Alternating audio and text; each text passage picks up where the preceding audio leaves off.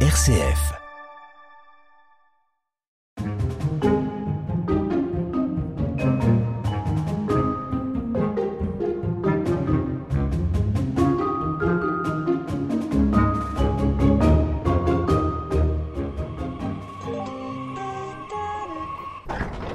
Tous, nous sommes arrivés en, en gare de Lunéville, il fait beau, il fait chaud, c'est l'été. Hein, euh, on sait que l'été en Lorraine est parfois un peu difficile. On a un temps euh, interchangeable ici euh, en Meurthe-et-Moselle. On ne sait pas trop quand est-ce qu'il va pleuvoir et quand est-ce qu'il va faire chaud. Alors quand il y a une journée où il fait chaud, on est assez heureux et on espère qu'il y aura ce beau temps tout au long de la journée à Lunéville. Alors à Lunéville, on va voir plein de choses avant d'aller voir le fameux château de Lunéville et de découvrir le savoir-faire lorrain dont regorge cette ville, notamment avec ses broderies, ses faïences.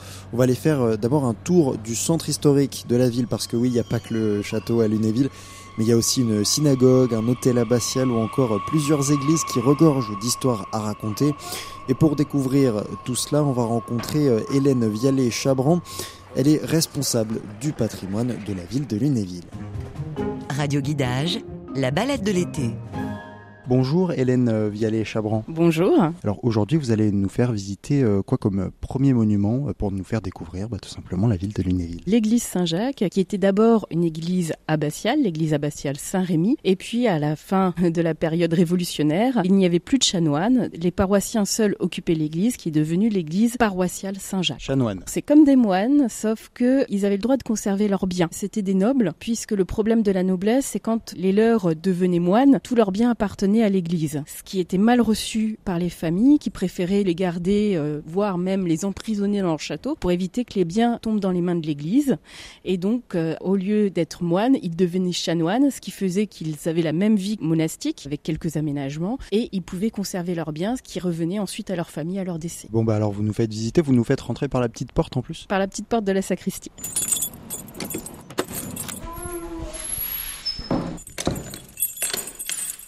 Il y a un peu moins de bruit là d'un coup. Hein. Oui. Ça résonne un peu plus en plus. Oh, on a une excellente acoustique dans l'église. Vous avez un orgue Ah, c'est le seul et unique orgue baroque à tuyau caché qui existe au monde. Carrément. Carrément. Puisqu'il n'y a pas d'autre orgue baroque en Europe euh, qui possède ces caractéristiques. Et comme ils n'en ont pas construit ailleurs qu'en Europe, on peut dire au monde. Donc Lunéville, joyau du monde. Bon, en tout cas, c'est très grand. On peut le décrire. Il y a des vitraux qui sont euh, quand même euh, extraordinaires, jaunes, euh, bleus ainsi que blancs. On a l'acoustique, en, en effet, euh, comme vous le dites. J'imagine que quand il y a de l'orgue, ça doit être magnifique. C'est fabuleux parce qu'on a une acoustique qui est assez particulière. Il y a deux orgues, c'est-à-dire qu'on a l'orgue baroque et au 19e siècle, la mode au niveau du son avait changé et donc un orgue romantique a été ajouté et donc euh, les organismes qui viennent ici peuvent jouer sur différents niveaux, sur différentes sortes d'instruments et donc ils n'ont pas l'obligation de changer d'église pour pouvoir jouer tous leurs morceaux. Ils peuvent jouer tous leurs albums et donc on a énormément d'enregistrements qui se font à l'église. À part cet orgue, qu'est-ce qu'elle a de si spécial cette église C'est une église halle, c'est assez rare en France, c'est-à-dire que les vaisseaux sur les côtés sont aussi hauts que l'allée centrale et euh, sa taille est assez euh, imposante. À la base, les chanoines, ils étaient qu'une quinzaine. Donc vous imaginez la taille de l'église par rapport au nombre de chanoines. Est-ce que c'est un des plus gros joyaux de la ville de Lunéville? Avec le château, ils ont été construits à peu près dans les mêmes temps. Et puis Stanislas, quand il est arrivé, va euh, prêter son architecte Emmanuel Héré, qui a fait la place Stanislas à Nancy. Et c'est lui qui va réaliser le buffet d'orgue que l'on voit et qui cache euh, vraiment tout l'instrument. Donc tout ce qu'on voit, ce sont les anges musiciens, les anges qui vous accueillent aux portes du paradis. Ah oui, c'est magnifique, c'est du marbre? Et non, c'est du trompe-l'œil. C'est que du bois et du stuc qui a été peint à l'imitation du marbre. Et on n'a que des matériaux légers pour euh, éviter euh, d'avoir trop de poids sur les éléments de décor. Bon, est-ce que pour finir, il y aurait une petite anecdote euh, qui serait un peu croustillante sur cette église euh, de Lunéville, Lunéville, euh, ville où on est pour euh, ce radio guidage, on vous le rappelle, sur RCF. Est-ce qu'il y aurait une petite anecdote croustillante que vous auriez à nous raconter, Hélène Vialet-Chabran Vous êtes responsable du patrimoine de la ville de Lunéville. À l'entrée, on a une dalle noire et c'est la tombe d'Émilie du Châtelet, de la divine Émilie de Voltaire, mais surtout une femme de lettres et de sciences très importante pour sa période, puisque c'est elle qui a traduit Newton. Elle a fait un certain nombre d'écrits scientifiques elle était extrêmement connue et elle a fait beaucoup progresser la science en France. Et deuxième petit élément qui est assez amusant, là, ça sera pour les gens à chercher. Sur la colonne la plus à droite en entrant dans le narthex, vous avez un petit visage qui est dessiné et en fait, c'est Monseigneur Bégon, l'évêque de Toul, qui a consacré cette église qui y serait représenté. Voilà, ici. Avec le petit nez crochu moi, je, moi, je le vois pas. Le menton, je le touche. Ah oui, je crois voir, oui. D'accord. Ce serait Monseigneur. Bégon, l'évêque de Toul, qui a consacré cette église. Et maintenant, on peut voir la, la tombe du coup de, ah oui, d'accord. Et juste, euh, juste ici, on dirait pas du tout. En fait, c'est une grande plaque en fer, euh, non, tout simplement. Même pas. C'est du marbre noir, euh, c'est tout. Mais il n'y a rien du tout de marqué dessus. Donc, on a fait une, une plaque supplémentaire. Donc, il y a une association qui a préparé cette plaque pour indiquer où est installée la marquise du Châtelet. Oui, sur cette dalle, on voit écrit donc Gabrielle Émilie Le Tonnelier de Breteuil, marquise du Châtelet, Paris, 17 décembre 1706, Lunéville, 10 septembre 1749, femme de science et philosophe. Eh bien, merci beaucoup pour cette petite visite. Et euh, maintenant, on va se diriger vers la synagogue. C'est bien ça, la synagogue de Lunéville, qui est une synagogue très connue au final.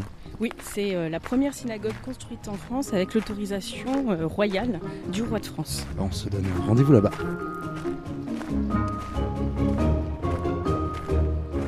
Radio Guidage, partez en balade sur RCF. Nous y voilà en face de cette synagogue. Alors qu'est-ce qu'elle a de si spécial, cette synagogue de Lunéville? Alors elle date de 1786 et euh, c'est la première qui a été édifiée dans le Royaume de France depuis le XIIIe siècle avec une autorisation royale. Donc cette autorisation a été donnée par Louis XVI, mais il faut savoir que le culte juif était toléré. Il n'était pas complètement accepté. Ils ont été obligés de la mettre en retrait par rapport à la rue. Elle ne devait pas être visible. La première synagogue qui a été construite comme une synagogue, parce qu'il y en a qui existaient mais qui étaient placées dans des maisons déjà construites. Et ici, elle a été vraiment été construite pour être une synagogue. L'architecte ne savait pas trop comment s'y prendre, donc il a inventé un, style. Euh, il s'est beaucoup euh, appuyé euh, sur l'art lorrain. Il a fait donc une façade entièrement en grès rose des Vosges. Une grande partie des vitraux sont en verre de baccarat, donc c'est un des rares bâtiments où on peut trouver des vitraux en verre de baccarat. Ils ont vraiment utilisé les meilleurs matériaux puisque c'était une grande première pour le royaume de France de construire une, une synagogue. Les juifs de Lunéville se sont vraiment euh, mobilisés autour euh, pour offrir le plus beau bâtiment possible. Ben merci beaucoup maintenant. Du coup, on va se diriger euh, vers le théâtre de Lunéville. Donc c'est un théâtre Art Nouveau. C'est un théâtre qui est d'architecture classique mais avec une bonne inspiration d'Art Nouveau. Il faut savoir que l'architecte c'est Lucien Weissenburger qui est le grand architecte Art Nouveau de la ville de Nancy et il a été architecte municipal de Lunéville une grande partie de sa carrière. Et donc c'est vous Hélène Vialet-Chabron responsable du patrimoine de la ville de Lunéville, qui allait nous faire la visite. Tout à l'heure. Radio Guidage, la balade de l'été on est dans le jardin du théâtre, c'est bien ça? On est dans le jardin des Bosquets, qui est à l'arrière du château de Lunéville. Euh, le théâtre donne sur ce parc parce qu'à la base, il a été construit en 1733 par euh, la duchesse Elisabeth Charlotte d'Orléans de Lorraine pour euh, son bénéfice personnel. Donc, c'était les gens de la cour qui pouvaient y aller. Quand Stanislas va s'installer, il va améliorer ce théâtre qui va devenir une véritable petite bonbonnière, c'est-à-dire qu'on va avoir les décors d'un très grand opéra dans un tout petit bâtiment. Donc, Stanislas, hein, toujours quand il touche quelque chose, ça devient de l'or. Oui, c'est assez décoré. Ce théâtre était tourné vers le château quand il va malheureusement brûler en 1908 euh, et il va être construit par Lucien Weissenburger, l'un des plus grands architectes art nouveau de Nancy. Et très peu de gens sont au courant qu'en fait il a été architecte municipal de Lunéville une grande partie de sa vie et que beaucoup de bâtiments communaux ont été construits par ses soins avec euh, aussi euh, des touches art nouveau dans ces bâtiments. Merci beaucoup en tout cas pour toutes ces visites du cœur et du centre-ville de Lunéville. Euh, Hélène euh, Vialet-Chabran. On le rappelle, vous êtes responsable du patrimoine de la ville de Lunéville, donc il était logique que euh, ça devait être vous qui devez nous faire cette petite visite du centre historique. Et maintenant, donc, on se retrouve juste derrière le château de Lunéville, c'est bien ça? Oui, c'est ça. On va aller bah, le visiter, ce château, avec quelqu'un d'autre, qui est le directeur du musée du château, Thierry Franz. On se retrouve tout à l'heure sur RCF. Restez avec nous.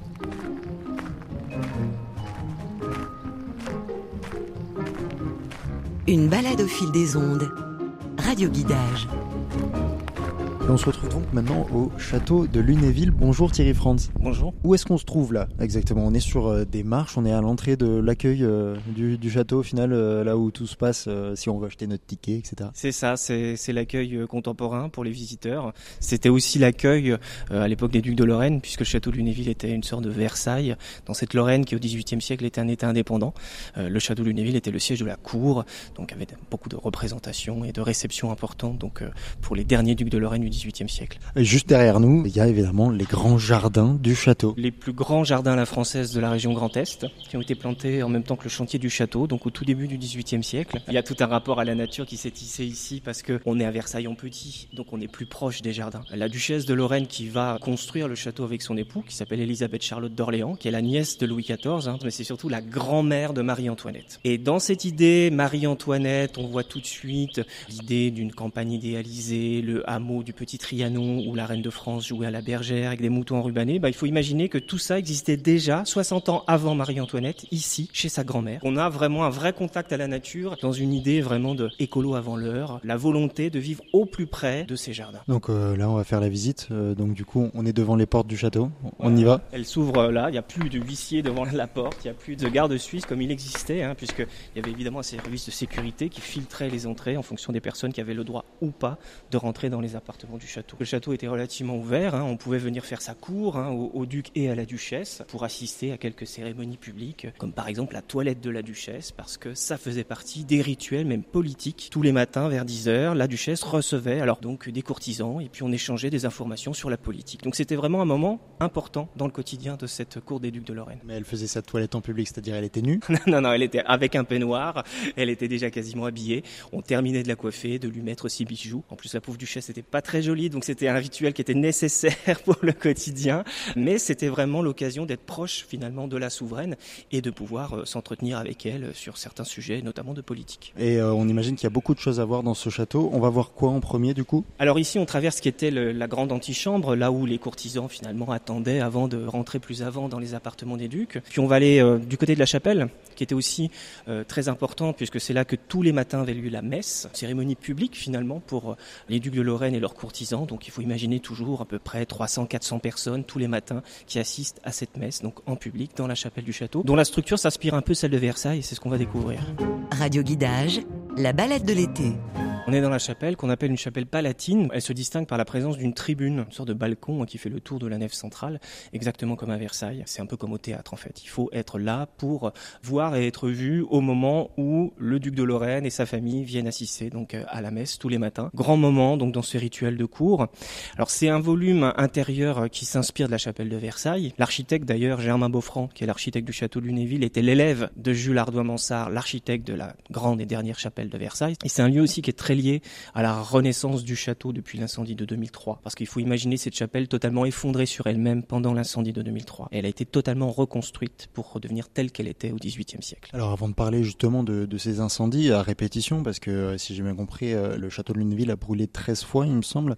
Avant de parler de tout ça, on va faire une petite description du château pour que vous vous situez bien. Alors on, on a vraiment une hauteur sur plafond assez impressionnante. C'est vraiment des piliers de pierre qui font au moins 5 mètres de haut. Et on a un sol en pierre, non pas en marbre. C'est peut-être pas Versailles ici, mais en tout cas, c'est le château de Lunéville. C'est ça, oui, oui, non, il y avait forcément des notions d'économie. Hein. À Versailles, on a un plafond pas somptueux, un, un, sol qui est une mosaïque de marbre. En Lorraine, évidemment, on avait des moyens un peu plus réduits. Et le goût de l'architecte, d'ailleurs, était aussi un peu plus sobre que celui de son maître, Jules Arnois Mansart. Donc ça peut aussi s'expliquer comme ça. Maintenant, on peut y venir, ces incendies. Qu'est-ce qui s'est passé? On parle d'une malédiction du château de Lunéville. Non, il n'y a pas de malédiction. En fait, il y a même plus que 13 incendies. Quand on regarde dans le détail des archives, on se rend compte qu'il y en a beaucoup plus.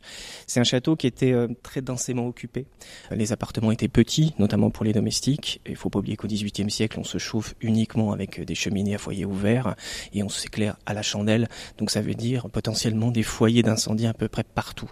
Et c'est comme ça, finalement, ce château a souvent brûlé, jusque donc en 2003. Bon, on va voir maintenant peut-être où y vivaient les, les courtisans, où vivaient les nobles, les, les, ducs. Donc, vous nous emmenez dans les appartements? C'est ça. On va entreapercevoir finalement, à travers de ces grandes enfilades, ces appartements des ducs de Lorraine qui malheureusement ont brûlé en 2003 et qui sont en attente de restauration. Radio Guidage, partez en balade sur RCF. Là, on est devant les appartements. Moi, j'aimerais pas y vivre, personnellement, parce qu'il y a plein d'échafaudages de partout, là. Là, on est effectivement toujours dans le poste incendie, mais on a voulu ouvrir pour que les visiteurs se rendent compte de l'échelle déjà de ce, ce, bâtiment. On a des enfilades qui font plusieurs dizaines de mètres de longueur, hein, toutes les pièces qui sont alignées. Et il faut imaginer, donc, au travers de ces portes, le cortège du duc et celui de la duchesse, hein, l'un séparé de l'autre, qui arrivait euh, notamment pour aller dans la chapelle. Et le grand salon auprès duquel nous nous trouvons euh, est une pièce importante qui a conservé ses décors sculptés, malgré l'incendie de 2003 et la fragilité de ces décors en plâtre au-dessus des portes qui sont des chefs-d'œuvre. C'était l'une de ces grandes salles publiques où on organisait les grandes fêtes, euh, les grands bals masqués notamment, plus régulièrement les repas en public. Car toujours dans cette idée de cette vie qui se vit comme au théâtre, on est sur une scène de théâtre, le duc, la duchesse, leurs enfants prenaient leur repas vers 12h30, 13h, ici, et devant les courtisans. Mais à Lunéville, on va introduire quand même une frontière entre des moments vraiment d'intimité qu'on va un peu sacraliser. C'est-à-dire que, en gros, le matin est consacré à ces cérémonies publiques jusqu'au repas de midi.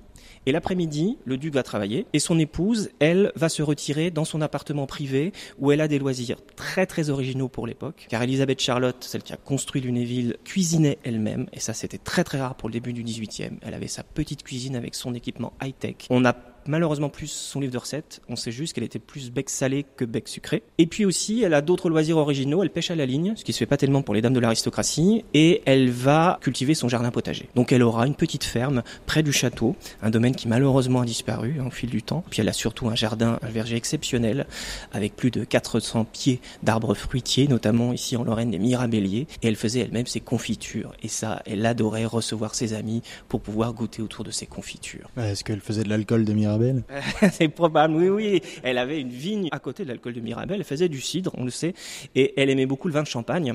C'est l'époque d'ailleurs où ce vin mousseux pétillant est inventé, hein, le début du 18e, et elle adore ce vin euh, à tel point qu'elle va faire planter des vignes de champagne. Ils sont plantés ici à Lunéville et elle supervise tous les ans euh, ces vendanges. C'est elle qui s'occupe de ça. Donc euh, une vraie vigneronne. Elle avait, comme on disait dans les textes de l'époque, le haut goût, c'est-à-dire que c'était vraiment une gastronome en plus. Bon, elle avait un solide coup de fourchette, elle mangeait en quantité, mais aussi en qualité, et c'est quelqu'un qui a vraiment contribué à rendre ce château très très attachant. Pour revenir euh, à ces appartements, il y en a pour combien de temps à les rénover? Est-ce que vous savez ou pas du tout? Parce que là, c'est vraiment, il y a des trous partout euh, dans le mur et il y a des planches, des échafaudages et euh, le parquet n'est pas du tout encore prêt. Pour le rénover, on imagine que ça prend du temps. C'est un château, forcément, ça demande plus de moyens. Ça va prendre longtemps. Oui, c'est un chantier qui est forcément très long. Hein. C'est l'un des plus importants pour les monuments historiques. Hein. Donc on en a encore pour quelques années, notamment des années d'études qui vont commencer bah, cette année en 2022 pour vraiment être euh, totalement au fait de l'histoire de ces décors pour pouvoir trouver le meilleur parti de restauration. Le projet étant de remeubler les appartements des ducs de Lorraine pour que le visiteur puisse vraiment se retrouver dans l'atmosphère finalement de ces châteaux, toucher l'histoire finalement au plus près. Et vous, votre coup de cœur au château, qu'est-ce que c'est? Ah, Je sais que ça va être difficile pour vous qui êtes directeur du musée quand même, on le rappelle, hein, Thierry France, vous êtes directeur euh, du musée du château de Lunéville. Ça va être difficile pour vous de choisir un coup de cœur au château de Lunéville, mais vous en avez un. C'est la terrine dans laquelle Elisabeth Charlotte préparait son pâté de lapin. Il est exposé dans une autre partie du château, là où se trouve l'essentiel des collections du musée. Allons-y. Une balade au fil des ondes.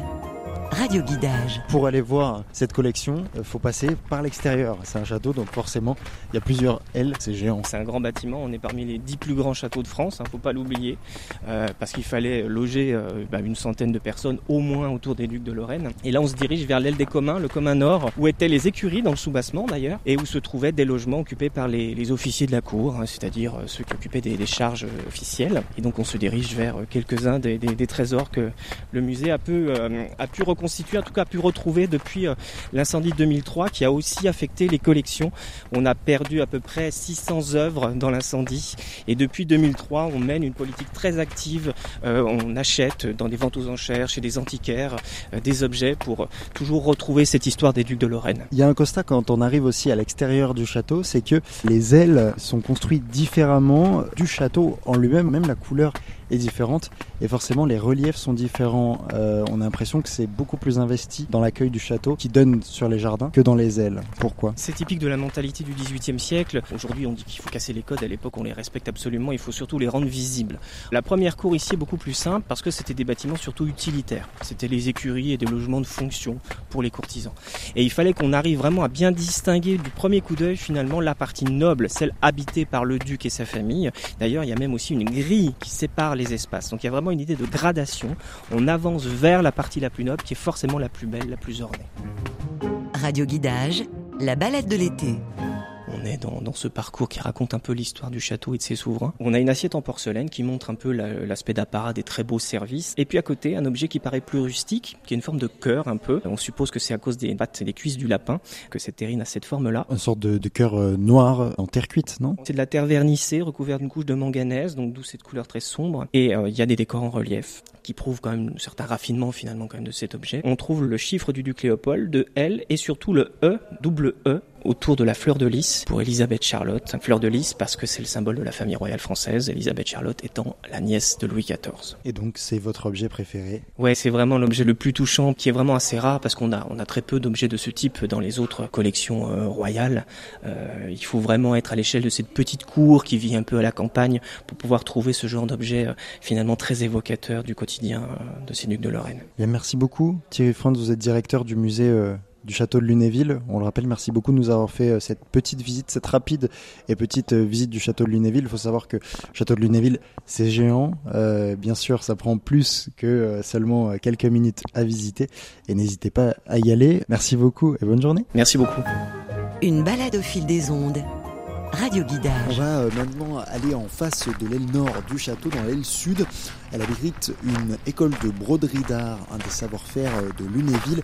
On va rencontrer Audrey Mille, la directrice de l'école. Bonjour Audrey Mille. Bonjour. On va faire un petit point sur l'histoire euh, de la broderie euh, à Lunéville avec vous. Est-ce que vous pouvez bah, tout simplement nous la raconter? Oui, le point de Lunéville a commencé dans les années 1820. On travaille au crochet de Lunéville, tulle de coton, fil de coton. Et dans les années 1865, nous avons commencé à travailler la broderie perlée avec la paillette en plus sur le fil. Pourquoi ça s'est plus développé que d'autres choses? C'est une technique qui est très rare, qui orne euh, bah, tous les vêtements, tous les tissus, pour faire vraiment de la décoration en fait sur les tissus. Puis les couturiers prennent cœur de- de- d'agrémenter leur création avec ce métier d'art. Nous avons encore euh, deux ateliers dans la région et puis qui promouvoient aussi cette technique. Et mes élèves sont bah, diplômés du CAP euh, broderie d'art, donc elles continuent aussi à valoriser la technique au sein des ateliers euh, de création à Paris. Et donc là, vous en avez deux qui sont en train de, de travailler, c'est ça? Elles sont voilà mes élèves en initiation, c'est leur premier jour. On peut aller peut-être leur poser quelques questions, vous pensez? Tout à fait, oui, on peut essayer. Là, on rentre dans une salle, euh, donc on veut dire une salle de cours au final. Oui, c'est une salle en fait où euh, j'ai plusieurs cours en fait d'initiation, de perfectionnement, en partant des bases principales, vraiment le montage du métier, pour vraiment développer de jolis modèles par la suite. Il y a des armoires avec euh, plein de choses à l'intérieur? Oui, il y a le côté réserve avec plein de fournitures euh, bah, pour broder, se faire plaisir dans le choix des couleurs, des multiples possibilités au niveau des fils et des matières, pour faire des jolies créations euh, de broderie perlée au point Lunéville. Et voilà, l'envie de créer des jolies choses. Alors, je vois, il y a deux élèves hein, dans la salle euh, en ce moment. Et vous, donc, vous pouvez nous expliquer un peu ce que, ce que vous êtes en train de faire? Bah, en fait, euh, je fais un point de chaînette et j'attache les perles en même temps. Perle violette, on le voit? Perles de verre, oui. Pourquoi vous êtes euh, intéressé à la, broderie d'art, euh, vous euh Moi, j'aime bien tout ce qui est couture, tout ce qui est métier de la couture. Je brode à la main. J'avais une fascination depuis longtemps pour la broderie d'art. Je voulais connaître un peu le métier. Voilà, pourquoi pas continuer. euh, voilà. Oui, et donc, euh, du coup, vous, vous apprenez euh, vraiment les bases au début?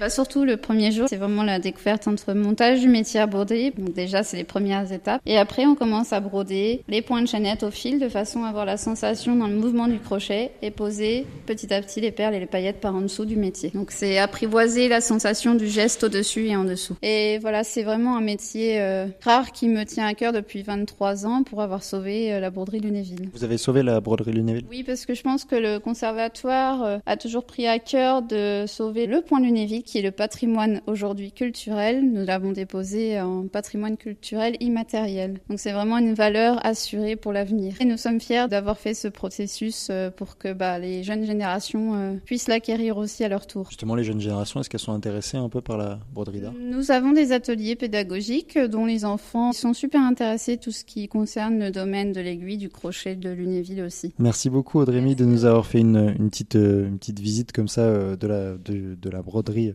de Lunéville, enfin, en tout cas du conservatoire euh, des broderies de Lunéville. Merci beaucoup. Merci. Radio Guidage, la balade de l'été. Ce sont sur ces mots que nous quittons la Lorraine et cette émission Radio Guillage en espérant que la Lorraine vous a plu, que Lunéville vous a plu, que son château, ses faïences, sa broderie euh, vous ont plu et surtout en espérant vous y retrouver dans notre chère Lorraine.